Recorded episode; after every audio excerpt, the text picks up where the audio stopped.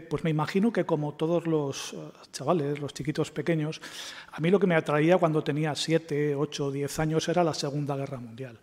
Era los Panzer no sé qué, eran los aviones de la batalla de Inglaterra, era el acorazado eh, Bismarck.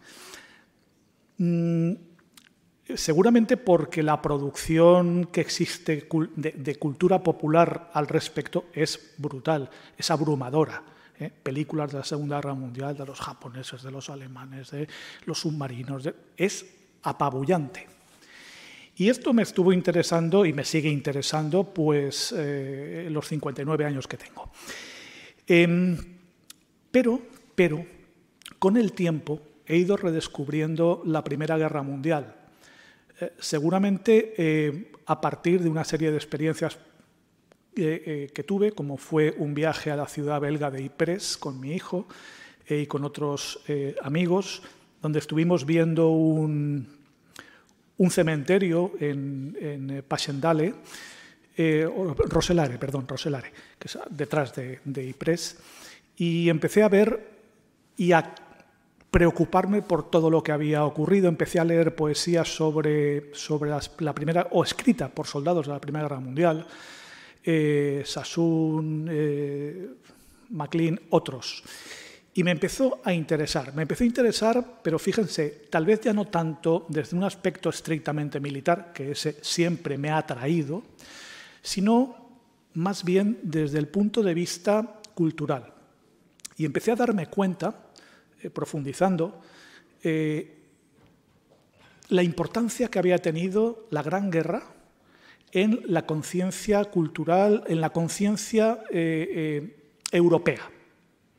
Hasta qué punto había sido un antes y un después. Esto fue una reflexión que yo empezaba a hacerme sin saber todavía conceptualizarlo. Bueno, yo no tenía conocimientos ni herramientas eh, eh, científicas como para catalogar eso. No, no había ni siquiera todavía eh, acabado ni, o empezado la, licenciatura de, historias, de historia, con lo cual tampoco sabía un poco, ya digo, la, sistemática al respecto. Pero luego he ido viendo que esto ha coincidido con, he coincidido en, esta, en este pensamiento con, con, gran parte de los autores actuales que más han estudiado la cuestión. O sea, la ruptura que produce la Primera Guerra Mundial es finalmente lo que a mí más me interesó. Y en ese sentido, en ese sentido, pues me di cuenta que estaba en la misma línea de gente muy docta, como es Eric Hosbaum, como es Tony Youth, como es Enzo Traverso, tres historiadores contemporáneos modernos, diría. En caso de Traverso es poco mayor que yo, que habían estudiado la materia y que no dudaban en decir que la Primera Guerra Mundial es el gran punto y aparte de la contemporaneidad. han pasado cosas hasta el 14-18 y a partir del 18 han pasado otras que nada tienen que ver con lo anterior. Es decir, es un punto de no retorno en la historia. Y de esto es de lo que vamos a hablar. Yo eh, he tratado de aligerar todo lo que tenga que ver con aspectos más tácticos o estratégicos de la cuestión bélica, aunque, como es obvio, nos referiremos a ellos, pero me he querido fijar principalmente en la cuestión cultural, es decir, eh, ¿qué pasa en estos años? ¿Qué pasa en las trincheras del Somme, de Verdún, de Galípoli? ¿Qué pasa allí? Que cambia la forma de pensar de los europeos a partir de la década de los 20. Ya nada es igual desde los años 20. Vamos pues, si les parece, a hablar de esta cuestión que yo creo que a todos nos interesará porque, como diré, eh, pues acabando, son cuestiones que son todavía palpables, todavía estamos sufriendo consecuencias o viviendo consecuencias de la Primera Guerra Mundial. Ucrania independiente. Pues Ucrania independiente tiene que ver con la Primera Guerra Mundial, con el Tratado de Brest-Litovsk y muchas más que iremos intentando desgranar o cuanto menos aludir, citar. Bien, el siglo, eh, eh, la, Primera Guerra Mundial, con la que se inicia el siglo XX prácticamente, tiene mucho que ver con un siglo anterior, que es el siglo XIX. El siglo XIX es aquel en el que se establece eh, pues dos grandes paradigmas, el liberalismo político, el liberalismo en lo parlamentario, y, por otra parte, el, ideal del progreso. Se habla incluso de que el siglo XIX trasciende a las meras, eh, eh, a las meras fechas cronológicas. Los autores que he citado antes, en particular Hosbaum, que es el que lo acuña, habla del largo siglo XIX y dice el siglo XIX, en tanto que se fundamenta en esos dos pilares principales, liberalismo político y progreso, capitalismo barra progreso, arranca de finales del XVIII con la, Revolución Americana y la Revolución Francesa, 1776 y 1789, y en su final va más allá del 31 de diciembre de 1899. Acaba en la Primera Guerra Mundial. Ese es el largo siglo XX, el largo siglo perdón, XIX del que hablan los autores contemporáneos más, eh, más referentes en la materia. Por su significado. Pues bien, este, en este siglo se van produciendo una serie de avances al socaire, como bien sabemos, de la segunda revolución industrial. El ferrocarril, la electricidad, el petróleo, ya saben que la primera fue aquella en la que bueno, eh, se utilizaba el vapor. El vapor, la máquina de vapor fue el gran hallazgo de la primera revolución industrial de finales del siglo XVIII, pero la segunda, la segunda revolución industrial es la que encuentra en el petróleo el gran motor de la industria. Y no solo, sino que también ahí aparece la figura del inventor o del descubridor, el progreso que decíamos antes. Es, muchas veces eh, pensar en el siglo XIX es pensar en el inventor, en el XIX, en el, en el descubridor. Fíjense, por ejemplo, en Koch, Pasteur, eh, Morse, eh, Edison, Volta, Marconi, Benz, Otis, el del ascensor, Röntgen, el de rayos X, Hoffman, el ácido acetil salicílico. Es decir, muchísimos eh, inventos de los que hoy o que hoy están perfectamente vigentes, aparecen entonces. No es de extrañar, pues, que en el legado de un inventor, un gran inventor de ese, de ese momento, se fundamente o se base el premio que mm, el galardón que premia a los eh, mayores eh, eh, avances que se pueden producir en diversos campos, pero en particular en física, medicina, química, como es Alfred Nobel. Alfred Nobel es, como ustedes, fue, mejor dicho, como ustedes saben, un inventor, en este caso, de la dinamita, entre otras cosas, entre otras cosas. Pero no solo fue el siglo en el que se dieron estos hallazgos, estas, estos inventos, ¿no? También se acuñaron nuevos sistemas eh, eh, políticos. El liberalismo, que es anterior, adquiere su madurez, como hemos dicho antes, el liberalismo parlamentario, adquiere su madurez en el XIX. ¿eh? Prácticamente toda Europa, toda Europa, y se puede, quizás se pueda tachar estas palabras de eurocéntricas, pero es que en este momento, sobre nuestros parámetros culturales, es en el viejo continente donde sucede casi todo casi todo lo que después sobre lo que después se basará el estudio histórico. ¿eh? No es por un eurocentrismo vano o por una eh, eh, vanidad, sino sencillamente porque es nuestro referente más próximo, como no puede ser de otra forma. y fíjense que incluso aparecen otras ideas políticas que hablarán de, de la propiedad, bueno, pues no privada, sino una propiedad colectiva. Hablarán del socialismo. También esto es un fruto del XIX. Marx y Engels eh, eh, pertenecen a la mitad del siglo XIX. Es decir, no solo se descubren nuevas máquinas, nuevas sustancias, no, también se descubren nuevos sistemas políticos. Unas y otras, unas y otras ideas llevan a pensar al, hombre del siglo XIX que es posible encontrar la felicidad en este mundo, que es posible hallar esa, esa utopía de la Arcadia feliz en este mundo, la medicina, la higiene pública. Todo esto coadyuvó a que hubiera una mayor natalidad. Los datos de natalidad son tremendos. La población europea creció muy rápido y de una manera sostenida. Eh, el número de habitantes pasó de 110 millones a 187 a finales de, eh, eh, del siglo XVII, XVIII perdón, y a más de 400 a finales del siglo XIX, la población europea. Las causas fueron múltiples, como decía antes, la higiene, la medicina, la renovación de la sanidad pública también. Antiguamente, hasta ese momento, los hospitales eran poco más que eh, eh, lugares a donde se iba a morir. Los hospitales, a partir de ese momento, son lugares donde se va a recobrar la salud, a obtener un tratamiento. Se produce un fortísimo descenso de la mortalidad, especialmente de la mortalidad infantil la, natalidad infantil era tremenda, pero la mortalidad era igualmente brutal. Es decir, era frecuente de parejas que tuvieran 8, 10, 12 hijos, pero prácticamente tan solo uno o dos llegaran a alcanzar una edad de una cierta madurez. Una cierta madurez que estamos hablando de los 20, 25, 30 años. Tengan en cuenta que en el siglo XX eh, eh, a principios del siglo XX en España, una persona de 40 años era una persona ya eh, más que adulta, que estaba entrando en eh, pues casi lo que hoy sería una tercera edad.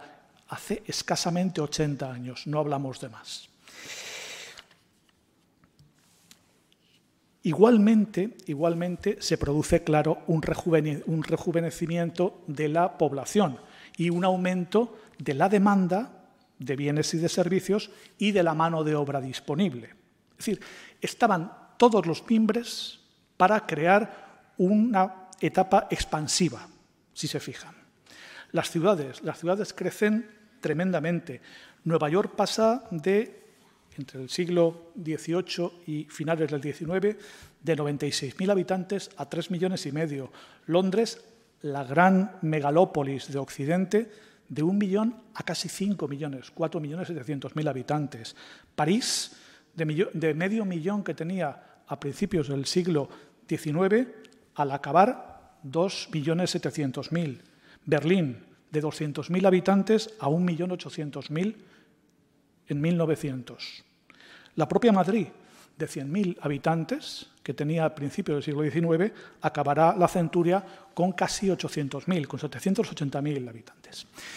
Todo este excedente de población eh, que produjo muchísimas consecuencias, pero entre otras produjo una fuerte migración una migración interna que iba del campo a las ciudades que requerían cada vez más em, mano de obra, fabril, y además una emigración transoceánica, principalmente hacia América del Sur y América del Norte, también otros lugares como pueden ser eh, Australia y ciertas zonas de Oceanía.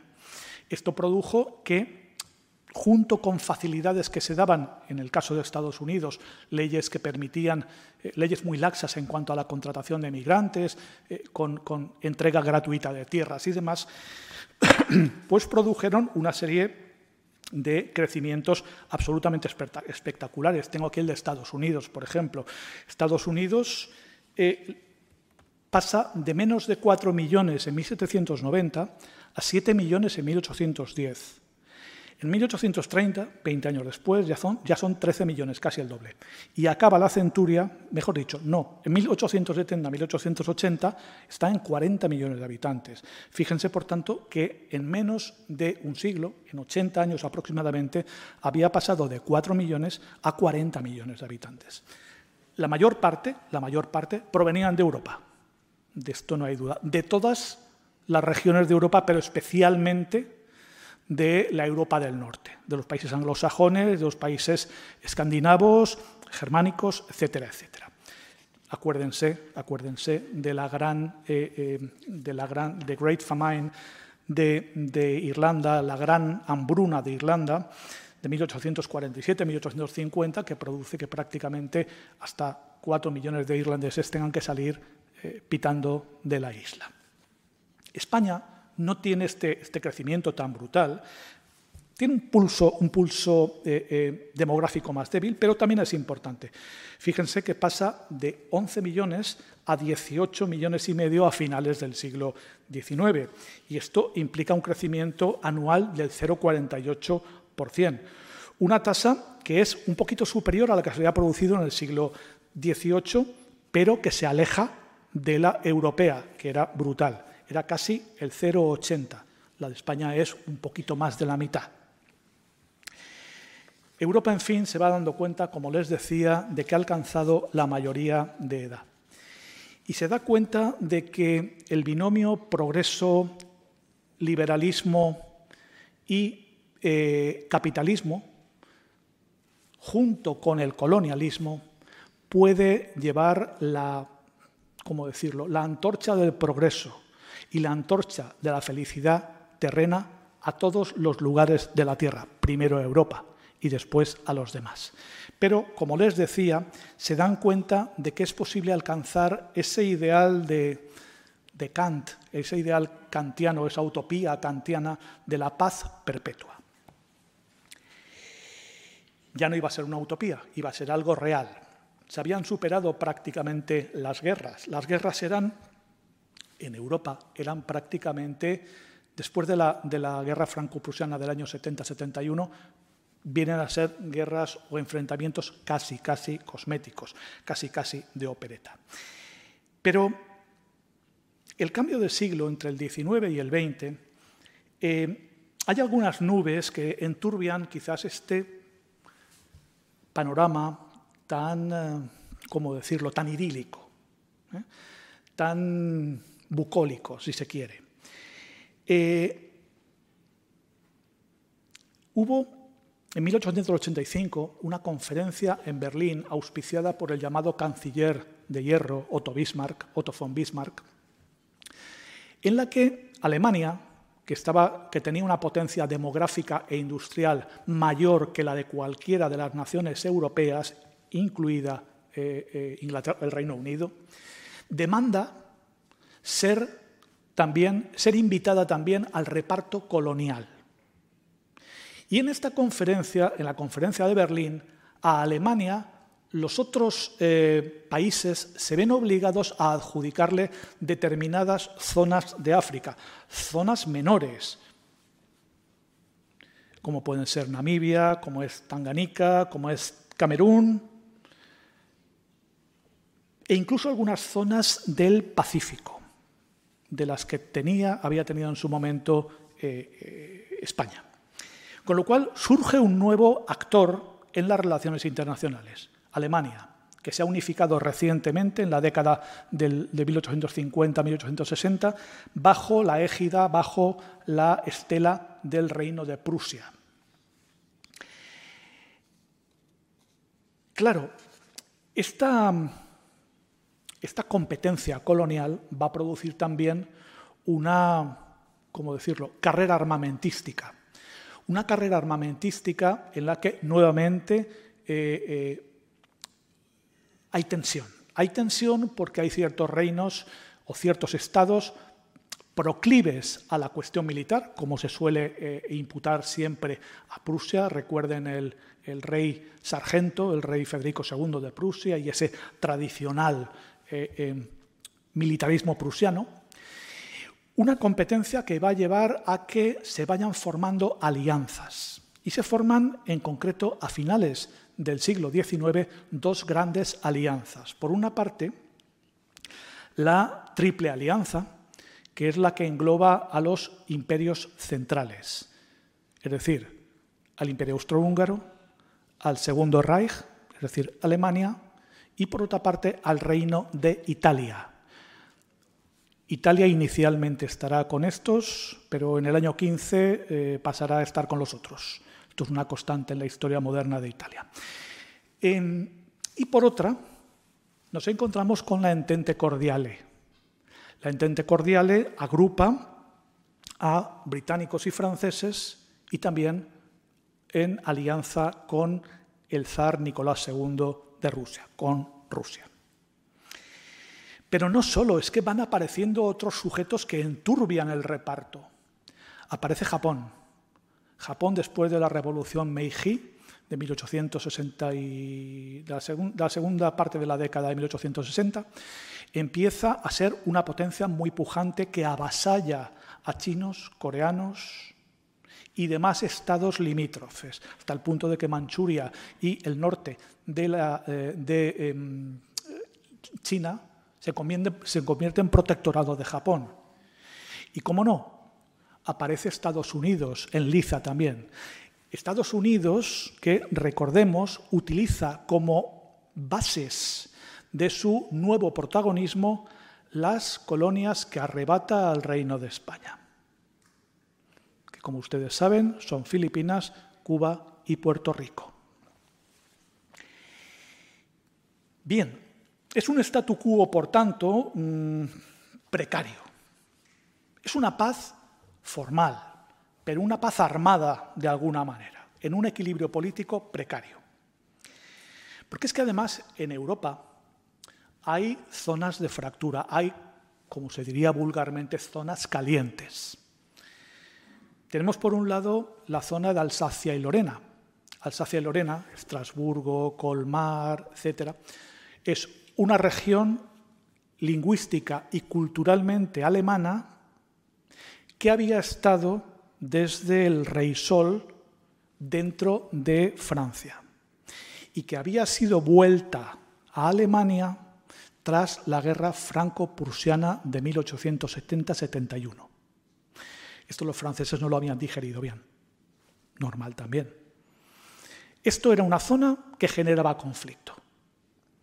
Y había otra zona que generaba todavía más conflicto, que eran los Balcanes lo que Churchill denominaba el estómago de Europa, el vientre de Europa. En la región de los Balcanes chocaban dos imperios, tres imperios para ser más, más exacto. De un lado el imperio austrohúngaro, que llegaba hasta la actual Eslovenia-Croacia.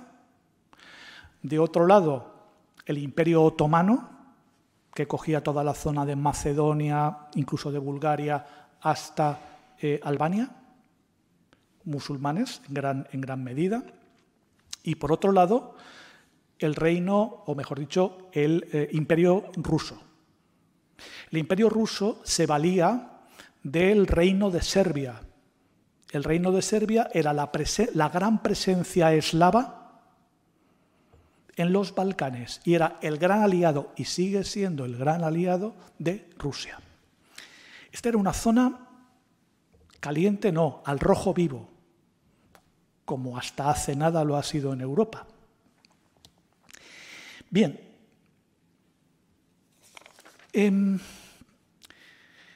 no obstante, la gente de, finales del, siglo XIX tenía el pensamiento de que estaba ya en un mundo pues, casi como el que tenemos actualmente, muy parecido al que tenemos actualmente, globalizado de alguna manera. Piensen en el telégrafo, piensen en la radio, piensen bueno, en una serie de cosas que aproximaban a, los países y sobre todo a los pueblos. La gente o los analistas más sesudos no, descartaban la posibilidad de que hubiera algún, conflicto, que hubiera bueno, alguna hostilidad, alguna guerra, pero pensaban que esas guerras serían enfrentamientos de pequeñas proporciones, poco más que maniobras militares, poco más que demostraciones eh, eh, bélicas y que serían, al fin y al cabo, las eh, cancillerías europeas, las diplomacias de los estados europeos, las que con su savoir-faire eh, se encargarían finalmente de solucionar la cuestión. No habría lugar a pegar ningún tiro. Pero la musa de la historia, Clio, estaba ya muñendo una serie de eh, resoluciones muy distintas a las que la gente quería confiar y estaba previendo acontecimientos totalmente catastróficos, que es de los que nos vamos a ocupar ahora mismo.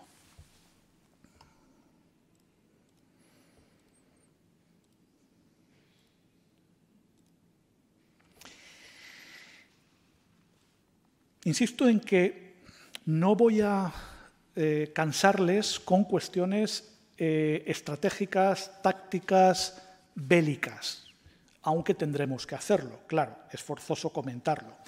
Y es forzoso comentarlo porque, haciendo propias las palabras del eh, historiador que les he dicho antes, Enzo Traverso, hay un libro que les recomiendo encarecidísimamente, que se llama A Sangre y Fuego, de la Guerra Civil Europea 1914-1945, publicado por la Universidad de Valencia. En este libro dice, pocos acontecimientos en la historia del mundo han causado un impacto tan profundo como aquel que produjo la Gran Guerra sobre la cultura europea. Así como hay pocos puntos de inflexión tan imprevistos y devastadores como este. Y digo que es forzoso referirnos a ellos porque no en vano, no en vano, se va a producir un giro en la historia, un giro trascendental después del cual ya nada iba a ser igual. Y vuelvo a citar o vuelvo a leer las palabras de otro inmenso autor que es Stefan Zweig. Stefan Zweig, cuyos derechos, por cierto, sobre sus obras han quedado ahora caducados y ya sus obras son de dominio público y la editorial, entre otras, Acantilado, está sacando toda la obra de Stefan Zweig a unos precios verdaderamente buenos, tiene un libro que se llama El mundo de ayer, Memorias de un europeo. Es el libro más lúcido que se ha escrito, a mi parecer, nunca sobre la ruptura cultural que se produce en la Primera Guerra Mundial. No es un libro de guerra en absoluto. Para libros de guerra está Sin novedad en el frente, está Capitán Conan, están otros muchos. Este nos habla de qué ocurre en la mente de los europeos. Ni que decir tiene que yo me he basado en gran medida en esto. Fíjense en esta, en, este, en esta obra que acabo de citar lo que dice.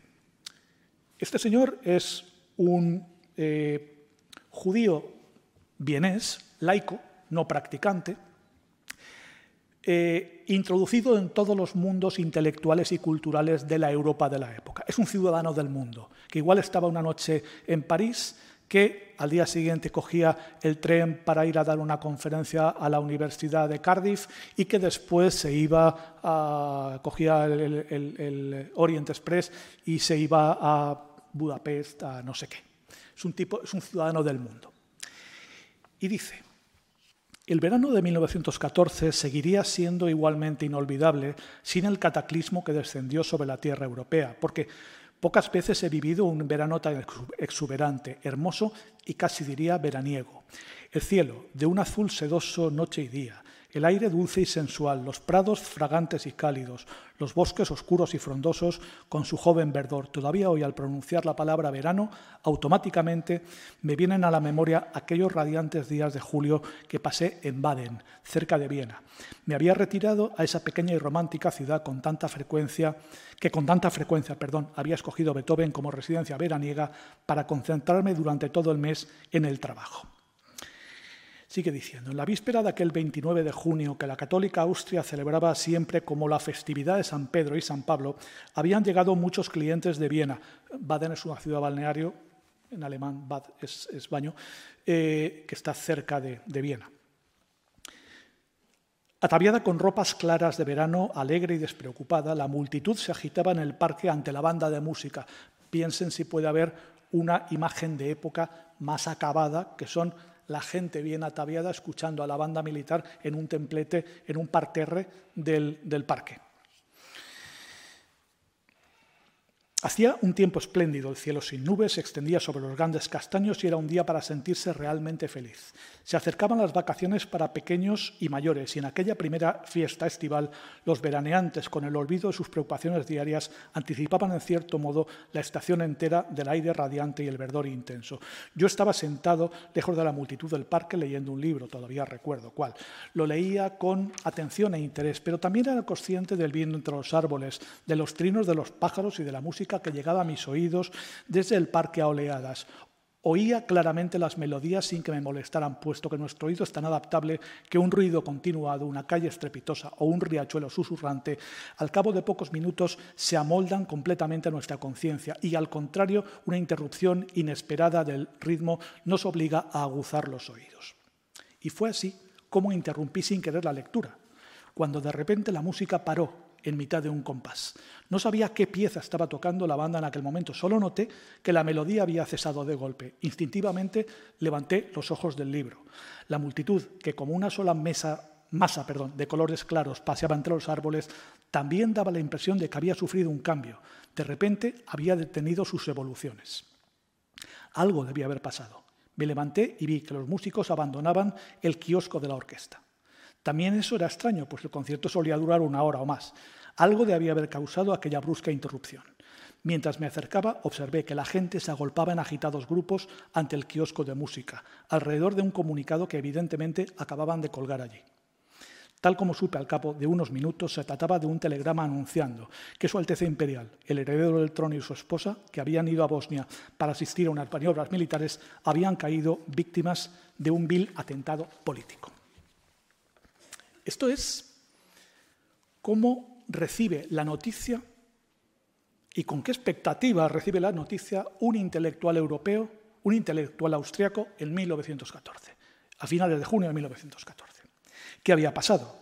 Pues como bien sabemos, porque pertenece ya a, eh, eh, a nuestra cultura colectiva, el 28 de junio de 1914, un, joven de 19 años, Gabrielo Príncipe, que pertenece a la organización No Negra, una organización pro-serbia, eh, atenta y mm, asesina al archiduque Francisco Fernando y a su esposa, a la archiduquesa Sofía Chotek.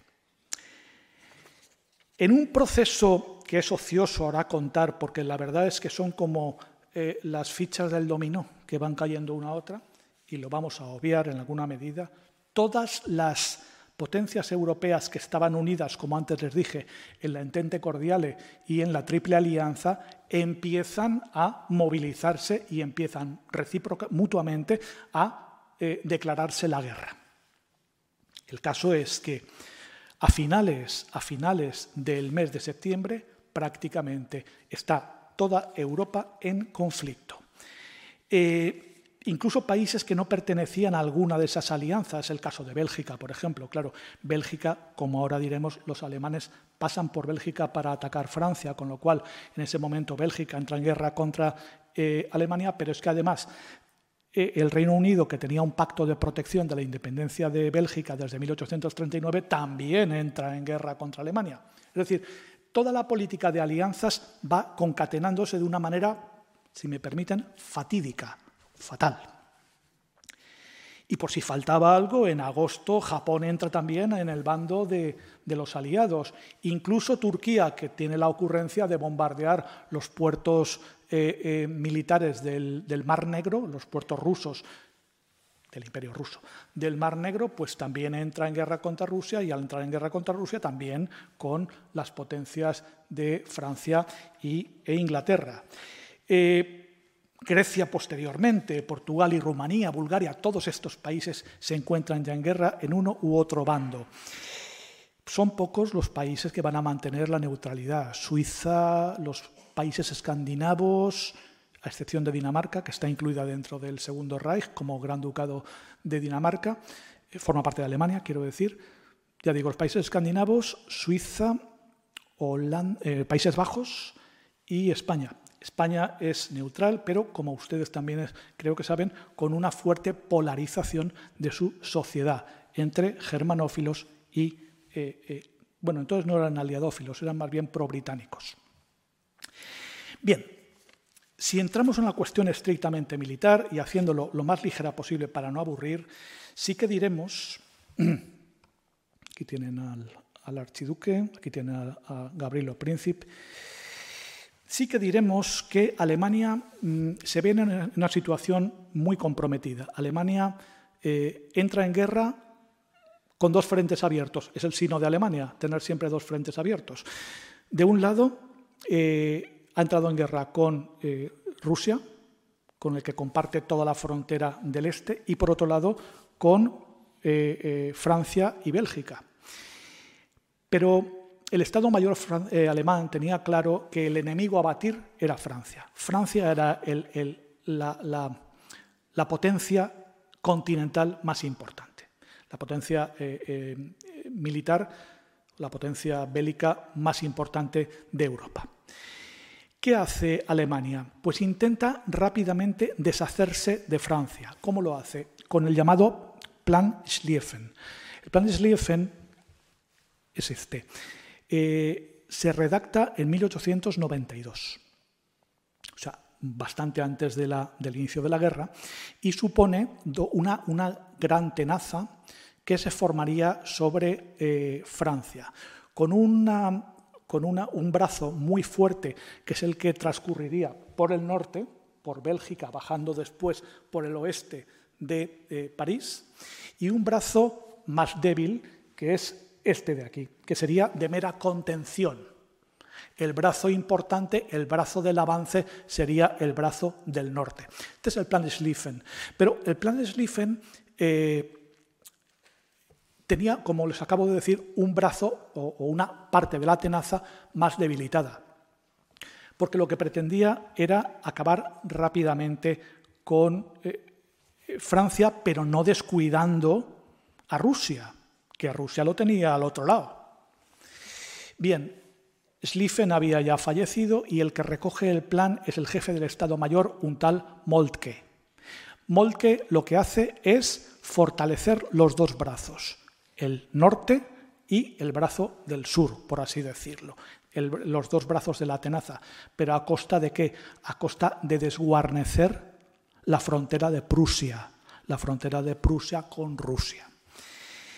Pues bien, los alemanes consiguen un avance tremendo, absolutamente tremendo, hasta el punto hasta el punto que prácticamente un mes después de la guerra se encuentran a 60 kilómetros de París, prácticamente donde está ahora eh, Disneyland París, en el río Marne.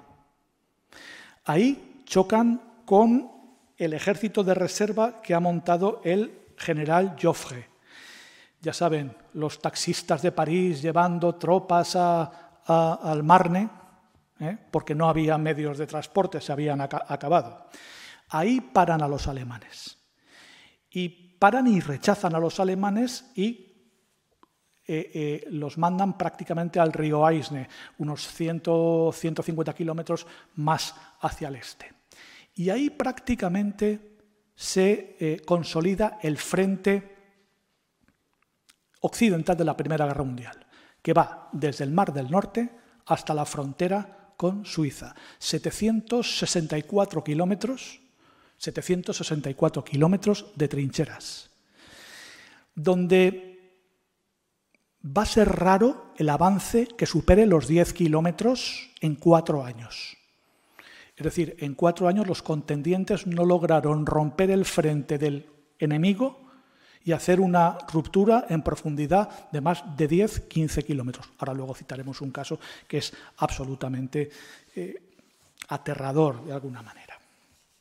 Bien, eh, los alemanes, paralizados en eh, esa línea de trincheras, pueden ya desplazar tropas a guarnecer el frente oriental y allí van venciendo no me voy a parar en esto, van venciendo a los rusos en múltiples eh, batallas. Una de las más importantes es la batalla de Tannenberg en septiembre de 1914, donde prácticamente aniquilan a un millón de rusos. Las cifras del frente oriental en la Primera Guerra Mundial, y no digamos en la Segunda, son absolutamente bestiales, de millones de muertos. Cientos de miles de muertos. Bien, em, se produce también una ofensiva fracasada de los aliados en Galípoli, en el mar de Mármara, ¿eh? para hostigar a los turcos, que son aliados de los alemanes y de los austriacos. Esta ofensiva, sobre la que ha habido bastantes películas, la llevan a cabo los australianos y, neozelandeses, los llamados ANZAC. Y es también un desastre para los propios eh, australianos y neozelandeses. Se produce también en el año siguiente, en el año 15, el eh, eh, hundimiento del crucero Lusitania. El Lusitania, que es un barco de línea entre Plymouth, bueno, entre un puerto, Liverpool posiblemente, y Nueva York, es hundido por el U-29, por un submarino alemán, y produce 1.200 eh, muertos. Uno de ellos es Enrique Granados y su mujer, precisamente. Bien, em, esto va, caldeando a Estados Unidos, que hasta el momento había tenido siempre una posición distante, decía que esto no eran problemas americanos, que eran problemas del extranjero, ¿eh? problemas de los europeos, y se mantenían un poco distantes, pero los iban condicionando, claro. Bien, con la guerra estanca, con la guerra parada, se van produciendo una serie de ofensivas, una serie de ofensivas... Este es el Lusitania. Una serie de ofensivas en la que llevan la iniciativa en primer lugar los alemanes, con la batalla de Verdún. Verdún es un sistema de, es un sistema de fuertes que está en el noreste francés. Prácticamente romper el dispositivo de Verdún supondría para los alemanes eh, romper la línea de trincheras y volver a amenazar París. Allí los franceses se plantan y el mariscal el, luego mariscal Petain, que fue, como saben, el jefe del Estado francés eh, eh, que los alemanes permitieron a partir del año 42, eh, pronunció su famoso no pasarán, también de reminiscencias en la Guerra Civil Española a partir del año, del año 36, como también recordarán cuando se habla de Madrid. Pues bien, Petain dice que no pasarán y ahí se aferran los franceses y no hay manera de que los alemanes puedan romper ese, ese, ese, frente, ese sistema de fuertes. Cuando piensen en, cuando se habla de, Verdún, no es un fuerte, no es una fortificación, es un sistema de fortificaciones de prácticamente 40 kilómetros a la redonda. Bien, eh, es una carnicería con cerca de un millón de muertos por bando. Eh, un millón de franceses e ingleses y 900.000 alemanes bajas, perdón, he dicho, he muertos, no, bajas. Para aliviar la situación de, Verdún, los ingleses montan una ofensiva que es la ofensiva del Somme, que es esta. Se trata de atacar en otro sector del frente para que los alemanes tengan que llevar tropas allí. Y es lo que hacen. El 1 de julio intentan romper el frente alemán con auténticas barbaridades de artillería.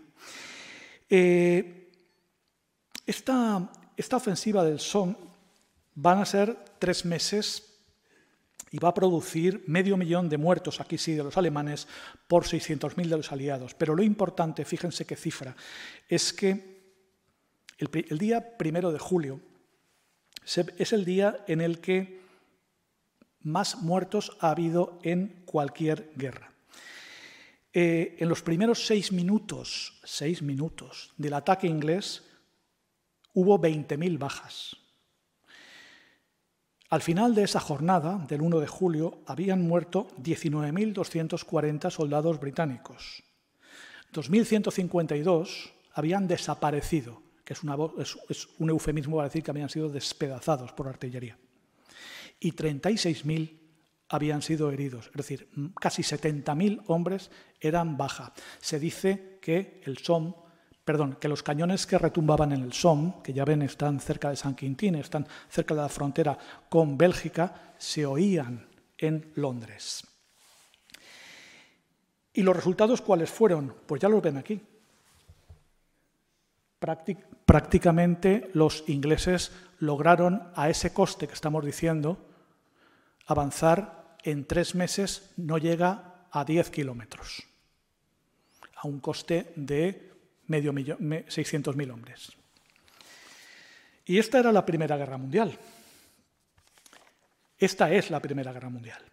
Se van produciendo una serie de masacres de este tipo en las que no voy a sobreabundar porque ya está bien. Pero claro, viendo las barbaridades que estaban ocurriendo, sí que empiezan a aparecer intentos de llegar a una paz, de parar la carnicería, de parar lo que decían iba a ser la guerra que iba a poner fin a todas las guerras. Se produce pues diferentes llamamientos de un contendiente sobre los otros, sobre las minorías étnicas o nacionales de otros países, por ejemplo, los ingleses eh, prometen la independencia a los árabes, la, figura de, de, de Arabia, para que se eh, eh, hostiguen a los, a los em, turcos. Los alemanes y los austriacos prometen la independencia de los países bálticos, de Finlandia y de Ucrania, para que se desmarquen del imperio ruso etcétera, etcétera. Mientras que los franceses le dicen a los checos que hagan el favor de sublevarse, que van a tener su propia nación. En fin, em, hay una crisis que se produce en México con respecto al eh, llamado eh, telegrama Zimmermann. El telegrama Zimmermann es una promesa que hace el embajador, el, ministro alemán de eh, Asuntos Exteriores al Estado mexicano diciendo que si Estados Unidos entra en guerra contra Alemania, Alemania le ayudará a México a recuperar las tierras que perdió a manos de los yanquis en 1840, Texas, Arizona, Nuevo México. Fíjense lo que se estaba formando, fíjense lo que se estaba formando. Bien, en, el Partido Socialista Alemán, se producen ya excisiones. Excisiones que dicen, no, hay que parar esto. Y hay que pararlo de la forma que sea. Sin ninguna reclamación territorial, aunque perdamos territorio. Y para esto cuentan también con la Liga de los Espartaquistas, que son de izquierda radical, eh, Rosa Luxemburgo y Karl Liebknecht. Bien. Entra en eh, la contienda Estados Unidos en abril del 17. Y mm, cuando ya las cosas se están poniendo muy feas para Alemania, el Kaiser, incluso Guillermo II, está pensando en eh, negociar. Hay dos grandes mm, generales alemanes, pero con una política nefasta, que son Hindenburg y Ludendorff, que ante la situación que se está formando y ante el peligro de que le echen la culpa a sus equivocadas tácticas militares, lo que hacen es montar en marzo de 1918 la mayor ofensiva de la Primera Guerra Mundial, la Kaiserschlacht, que le llaman los alemanes, que es la ofensiva de primavera. Eh, movilizan nada y nada menos que a 3 millones de hombres. 3 millones de hombres que prácticamente eran chiquitos ya de 17, 16 años, porque no tenía reservas eh, humanas Alemania. Pero lo bien cierto es que se baten el cobre y rechazan a los franceses y vuelven a llegar al río Marne, a 60 kilómetros de eh, París. Aquí el general, eh, el generalísimo Fogg lo que hace es tirar con el apoyo de los americanos que montan, estos son Hindenburg y, Hindenburg a la izquierda, perdón, y Ludendorff a la derecha y en medio el Kaiser. Pues bien, eh, lo que hacen los franceses es, con la ayuda de los, de los americanos que acaban de entrar y una serie de ofensivas que montan adicionales junto con los ingleses, es rechazar nuevamente a los alemanes. La situación ya es insostenible. Se están produciendo en Alemania motines, como ven aquí, de los marineros de Kiel. Y mm, se nombra un nuevo primer ministro, que es el, el príncipe Maximiliano de Baden, que no puede llegar a, un, armisticio o a, unas cesiones con los eh, aliados. Eh, al final se le dan los trastos a Friedrich Ebert. Friedrich Ebert era el, secretario general del Partido Socialista Alemán y era el único que se pensaba que podía en ese momento eh, hacerse cargo de la situación y llegar a una paz con los aliados. De hecho, esa paz se consigue y el 11 de noviembre de 1918 se firma el, armisticio que pone fin a la Primera Guerra Mundial, por lo menos a las hostilidades de la Primera Guerra Mundial, a las 11 horas de ese día, del día 11. Eh, aquí tienen a la, delegación francesa eh, encabezada por el mariscal Foch eh, en el tren que sirvió de despacho en el que se hizo pasar a la delegación alemana encabezada por un eh, político social cristiano y católico, para más datos, Matías Erzberger, mm, al que se le hizo pasar para que firmara. No pudo ni negociar ni decir esta boca es mía, como quien dice. Eh, es más, los franceses le negaron hasta el saludo. Eh, en Compiègne, en Picardía. Esto mm, puso fin a la Primera Guerra Mundial. Puso fin a la Primera Guerra Mundial y se produjo también la abdicación del Kaiser y la proclamación de la República Alemana. Pero fíjense que eh, a la vez que se ponía fin a la Primera Guerra Mundial, se estaba sembrando la semilla de la Segunda Guerra Mundial. Si no en Compiègne, si no en ese vagón de tren que acabamos, que acabamos de ver, sí al menos en, el, en Versalles.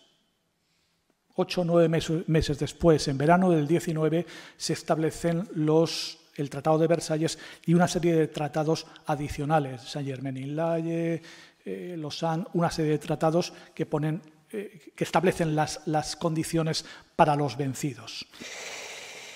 Bien. Ah, no se olviden, para hacer todavía más catastrófica la cuestión, que en, el, en 1918 había surgido una epidemia de gripe que duró hasta el año 2021, que se llevó por delante, a 40 millones de personas, la mal llamada gripe española. Mal llamada porque se eh, nace el primer foco en Fort Riley, en, sé, Kansas o Utah, en Estados Unidos, y se le llama eh, gripe española porque los españoles fueron los únicos que, como al no haber censura en la prensa, informaban abiertamente, no, es decir, no había censura militar, al no ser un país beligerante, informaban sobre la, sobre la, pandemia. ¿vale? Entonces, se, se, le imputó a España, bueno, se le imputó a España no, pero se le denominaba eh, fiebre española porque parecía como que había, sido, como que había nacido en España, en absoluto. Em, bien, mm, hasta aquí lo que yo quería comentarles de la Primera Guerra Mundial en su aspecto, digamos, más militar. No quiero abundar más. Me he dejado muchísimas cosas porque eso daría para mucho, para hablar mucho eh, largo y tendido. Lo que quiero fijarme ahora, y ya es el último punto de lo que vamos a tratar, es o son las consecuencias del conflicto. Para mí, la parte más interesante. La parte más interesante porque es, la, ruptura que se produce con toda la historia anterior. Fíjense, estos son las tropas francesas que van a combatir al frente en agosto-septiembre de 1914. Estos son los que eh, le llamaban los poilus, poilou, los, como los peludos, como los era, el nombre, la acepción vulgar que tenía para los, infantes franceses. Pues los poilus franceses con sus pantalones rojos eh, carmesí, eh, hubo un intento pocos años antes de hacer un uniforme más moderno, porque esto ya no era un, uniforme operativo, funcional para la guerra, era fácilmente visible para el enemigo.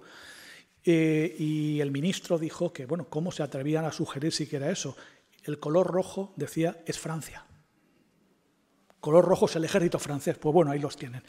Estos que iban a luchar, contentos, alegres, parecen, eh, a enfrentarse a los eh, estudiantes de la Universidad de Heidelberg que se habían unido eh, de manera voluntaria, clamorosa, para ir a luchar contra los franceses, pensaban que iba a ser una cuestión de un par de meses a lo sumo y que en Navidad, estamos hablando de agosto, de septiembre, que en Navidad estarían ya de vuelta en sus hogares y además con los, eh, con los laureles de la victoria sobre la cabeza. Poco podían imaginar lo que se les venía encima.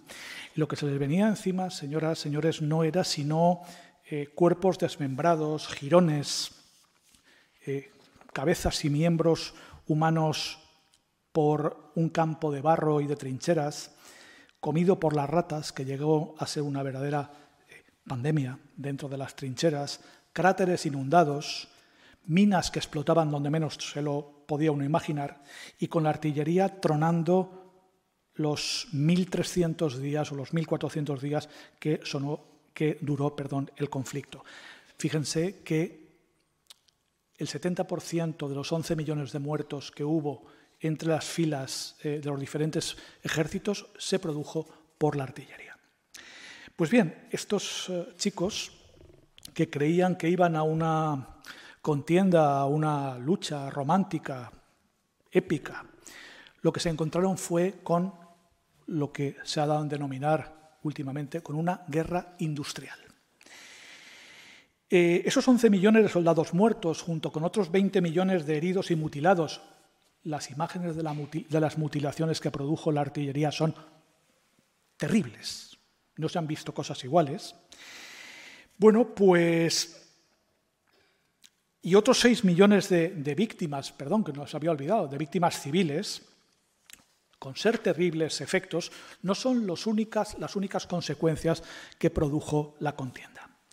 Vamos a enumerarlas de una manera mm, rápida, pero sin perder ninguna de ellas, porque, insisto, para mí tal vez lo más importante que vamos a tratar o de lo que vamos a hablar esta tarde. Se producen una serie de circunstancias de orden bélico, digamos de la técnica o de la ciencia bélica, se producen unas consecuencias culturales y sociales y, como no, unas consecuencias de orden político. Pero fíjense, si algo es común a todas ellas, es, al menos a mi juicio, es que todas, bueno, que la gran mayoría de las que vamos a nombrar ahora son todavía vigentes. Miren, en cuanto a las consecuencias o los efectos bélicos, eh, nos encontramos con la aparición de nuevas armas como es la ametralladora.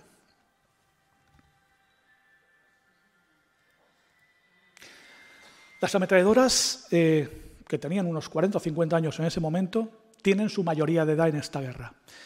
Eh, las ametralladoras prácticamente disparaban tenían una velocidad de disparo que no se podía alcanzar porque no había eh, municionamiento suficiente, de 500 disparos por minuto y rangos, y rangos efectivos pues prácticamente de 800.000 metros, rango real de 3.000, pero efectivos de 800.000 metros. Es decir, dos ametralladoras bien posicionadas podían desarticular perfectamente un batallón de 800 o 1.000 hombres. Fíjense, cuatro, cinco, seis hombres podían perfectamente con unas ametralladoras eh, eh, vencer un dispositivo de 1.000 hombres. Pero no solo los carros de combate, los tanques, hablamos ahora, los Leopard que quiere Ucrania, Aquí tienen el primer carro de combate que apareció en aquel momento. Los lanzallamas, esa, terrible arma, si es que hay alguna menos que otra. O la artillería, la artillería responsable, como he dicho, del 70% de los muertos. Aparece también la guerra, o, sí, aparece también la guerra aérea. La guerra aérea que se dedica por un lado, a bombardear al enemigo, no tanto a las ciudades, a las ciudades que también, Londres es bombardeada, entre otras, Lille, y Pres, sino a las concentraciones de tropas principalmente, a través de aviones especializados o sobre todo, o sobre todo de dirigibles, de los mal llamados cepelines. Aparece también la aviación de caza. Este es el Fokker del Barón Rojo de von Richthofen, héroes como, o ases como von Richthofen, como este del, torneo de tenis francés, ¿cómo se llama? Roland Garros, ¿eh? otro as de la aviación. Incluso durante la Primera Guerra Mundial se diseña eh, la teoría del dominio del aire como clave para cualquier guerra del futuro. Es decir, hay un general italiano, eh, Giulio Duet, que dice, en las guerras del futuro, solo el que tenga el dominio del aire vencerá en una guerra. Esto suena también. La guerra naval también se desarrolla con la aparición del submarino.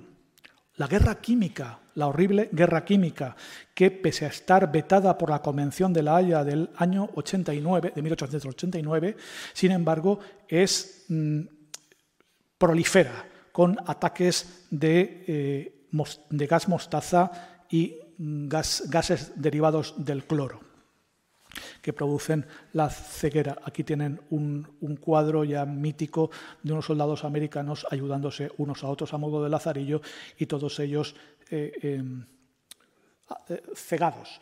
Creo que no era una ceguera definitiva, pero cegados, del tal Sargent.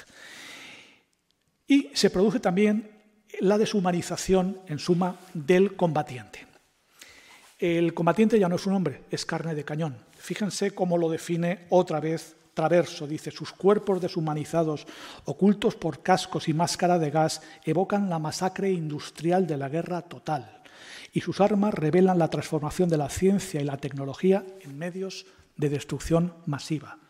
Es decir, se ha conseguido que los factores de progreso, los inventos que prometían la felicidad para la gente, para toda la humanidad, ya no para un solo grupo social, para toda la humanidad, sean factores de destrucción masiva. Hay un segundo grupo de consecuencias, que son las que yo doy en llamar de orden cultural y social. Se produce en primer lugar la definitiva, bueno, o se da un paso muy importante para la emancipación femenina, porque al ser llamados los hombres a las banderas, al ser reclutados, se utiliza mano de obra femenina en todos los sectores productivos. Esto, de alguna manera, va a ser un paso importante en el movimiento de emancipación femenina. En el arte se produce la aparición de eh, la secesión, de los ismos, del expresionismo en particular. Fíjense, yo voy a ponerles unas fotos del impresionismo de los años de 1860, 1870 y a continuación voy a poner una eh, foto del expresionismo que se produce tras, tras la Primera Guerra Mundial, antes y después. Vean la diferencia.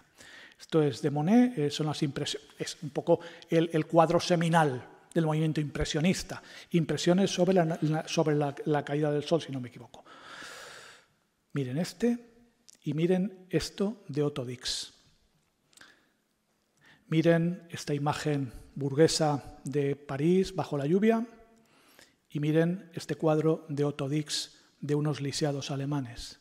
O miren este cuadro futurista italiano. Miren una verbena en el París de la Belle Époque, de los años 1880.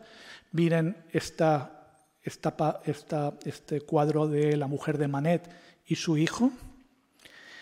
Y miren este cuadro expresionista denominado Metrópolis, la placidez de este y el abigarramiento de este. Miren este cuadro de Edgar, miren este de Egon Schiele. ¿Qué ha pasado ahí? Ha pasado la debacle, la trituradora de carne humana de la Primera Guerra Mundial. Eso ha pasado. Se produce una crisis de identidad en el arte y en el teatro. Mm, Pirandello, los eh, seis eh, eh, personajes en busca de autor. o en la música. no hay más que comparar los valses vieneses de la familia Strauss, de los años 70, 80 del siglo XIX, a la música atonal y dodecafónica de Schoenberg o de Berg, o de Satie, o de Ravel, o de Debussy. No diré yo, no me atrevo a decirlo, no, me atrevo a decirlo porque sería falso y yo si he de decidir me gusta más el expresionismo que la, que la, que la pintura bucólica, amable, mucho más.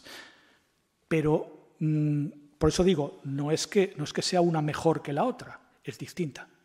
Pero distinta en la, en, ya no solo en la expresión, en lo que surge, en lo que basa esa, esa, esa expresión. O sea, cuando vemos este cuadro que se llama La doncella y la muerte de Egon Schiele, que son dos amantes, con él con una cara totalmente asustado y todos amoratados sobre un sudario, mm, sobre un, un lienzo mortuorio, pues es evidente que no tiene nada que ver con este. ¿Cuál nos gusta más? Sobre gustos, nunca mejor dicho, colores. Pero evidentemente el sustrato filosófico, cultural que hay en este no es el mismo que hay en este. Bien, pero pasan más cosas. Hay una tremenda inflación y eh, una fortísima crisis económica, principalmente debida a los gastos que tienen que hacer frente las potencias vencidas y en particular Alemania eh, a las reparaciones de guerra derivadas del Tratado de Versalles. Eh, se pactó 269.000 millones de marcos oro. Esta fue la cantidad, bueno, se pactó, no, se estableció, los alemanes no tuvieron nada que decir. Eh, el último pago de esa cantidad, ¿saben cuándo se produjo? El 3 de octubre del año 2010. Ese día el Bundesbank, estando como cancillera la señora Merkel, libra la última, la última anualidad de 69 millones, casi 70 millones de euros en favor de la Comisión de Países Aliados. Se dice que el 3 de octubre de 2010 en realidad fue cuando acabó la Primera Guerra Mundial. En Alemania, al socaire de esto, aparece un sentimiento de traición. Se habla no del Tratado de Versalles, sino del dictat de Versalles, de la imposición de Versalles. Y aparece la tesis de la puñalada por la espalda, es decir, el ejército alemán no perdió la guerra, fueron los políticos los que rindieron a Alemania. Esto va a producir otras cosas. Y finalmente una serie de consecuencias o efectos políticos. Miren lo que les decía de la inflación, un billete de 20 millones de marcos. Desaparecen cuatro imperios. Desaparece el imperio austrohúngaro, que era una olla de presión de nacionalismos de muy diverso jaez. Desaparece el imperio alemán, el segundo Reich. Desaparece el imperio ruso y desaparece el imperio otomano. Fíjense cómo varían los dos mapas de Europa de antes del 19 y a partir del 19 aparecen estados nuevos, todos los países bálticos, Polonia, Finlandia, el reino de los croatas después Yugoslavia, Checoslovaquia, Hungría. Aparece también, como les decía, estados independientes, estados étnicos de alguna manera estados que responden a un pueblo o a una raza específica. El caso, por ejemplo, de Hungría, el caso, por ejemplo, de Checoslovaquia, aunque luego en realidad son dos, los checos y los eslovacos. Un efecto importantísimo, el triunfo de la Revolución Soviética en 1917. La primera experiencia de socialismo real que acabó pues como acabó en los años 90. Eh, Nace la Sociedad de las Naciones, a partir de los 14 puntos del presidente Wilson, del presidente americano Woodrow Wilson, eh, como expediente para poner paz, solución a los conflictos por medios pacíficos, pero que no va a tener práctica, que va a tener muy poca eficacia. Porque, por lo pronto, por lo pronto, el país que lo propugna, que es Estados Unidos, no llegará a formar parte porque el Congreso no ratificará la decisión presidencial. Y después a Austria y a Alemania, sobre todo a Alemania, se le impide hasta el año 26 que pertenezca. Ya vieron, eh, ya vimos en España, o ya se vio en España, el papel de la Sociedad de Naciones y del Comité de No Intervención que se formó dentro de sus auspicios en la eh, Guerra Civil Española. Su eficacia, pues más bien nula o parcial. Eh, tras el fin de los, eh, tras, eh, eh, la, desaparición o del predominio de las, del liberalismo parlamentario, empieza a surgir los regímenes, los partidos y después los regímenes totalitarios, el fascismo, el nacionalsocialismo y el estalinismo soviético. Y finalmente, con la ruptura de las hostilidades que se produce en 1914, se inicia lo que los, historiadores eh, actuales denominan la Guerra Civil Europea. Guerra Civil Europea que empieza en el año 14 con la Primera Guerra Mundial y no acabará hasta 1945. Porque indudablemente, indudablemente, la guerra, la Segunda Guerra Mundial no es sino una continuación diferida de la Primera Guerra Mundial. Es decir, la Primera Guerra Mundial en Versalles se cierra en falso. Tan en falso que los alemanes, cuando rinden a Francia y le hacen firmar a los franceses su rendición, utilizan para humillarles, fíjense, el mismo vagón que en Compiègne les hicieron a ellos firmar el armisticio en el año 18.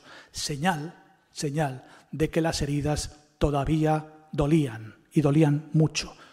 Yo creo, yo creo que la hostilidad entre franceses y alemanes solo se ha empezado a solucionar con la Comunidad Económica Europea en los años 50. Es mi pensamiento. Y también en ese momento, eh, con la eclosión de la Primera Guerra Mundial, bueno, pues se inicia lo que los autores que antes decía, Jude, Hobsbawm y el propio Traverso, denominan el corto siglo XX. Antes decíamos el largo siglo XIX, que llega hasta la Primera Guerra Mundial. Ahora el corto siglo XX va desde los años 15, 18, 19, la Primera Guerra Mundial, hasta la caída del muro de Berlín del año 89, de noviembre del 89. Se dice que a partir de ahí se ha producido, esto lo dice un historiador referente, Francis Ford Fukuyama, a partir de ahí se ha producido el fin de la historia. Y con el fin de la historia nos acercamos ya al fin de esta conferencia. Y me he querido fijar, si se han, si se han dado cuenta, en que con esta guerra, con la Primera Guerra Mundial, se han producido una serie de efectos. Con esta guerra que decían iba a acabar con todas las guerras, the war to end all wars, pues que no ha sido así y que sus efectos son totalmente vigentes. Piensen en cualquiera de, las consecuencias que hemos nombrado y dense cuenta cómo de una forma o de otra todavía las percibimos. Los nuevos estados, las tensiones que se han producido, la aparición del carro de combate, el vitalismo en el arte, la ruptura del academicismo. Espero en todo caso no haberles aburrido en exceso, aunque me he pasado un poquito, y eh, ha sido un placer eh, dirigirles estas palabras. Solamente quisiera, quisiera dedicarles estas palabras que acabo de pronunciar a mi mujer, que eh, desde hace un mes está en el hospital y supongo que me estará escuchando. Muchas gracias.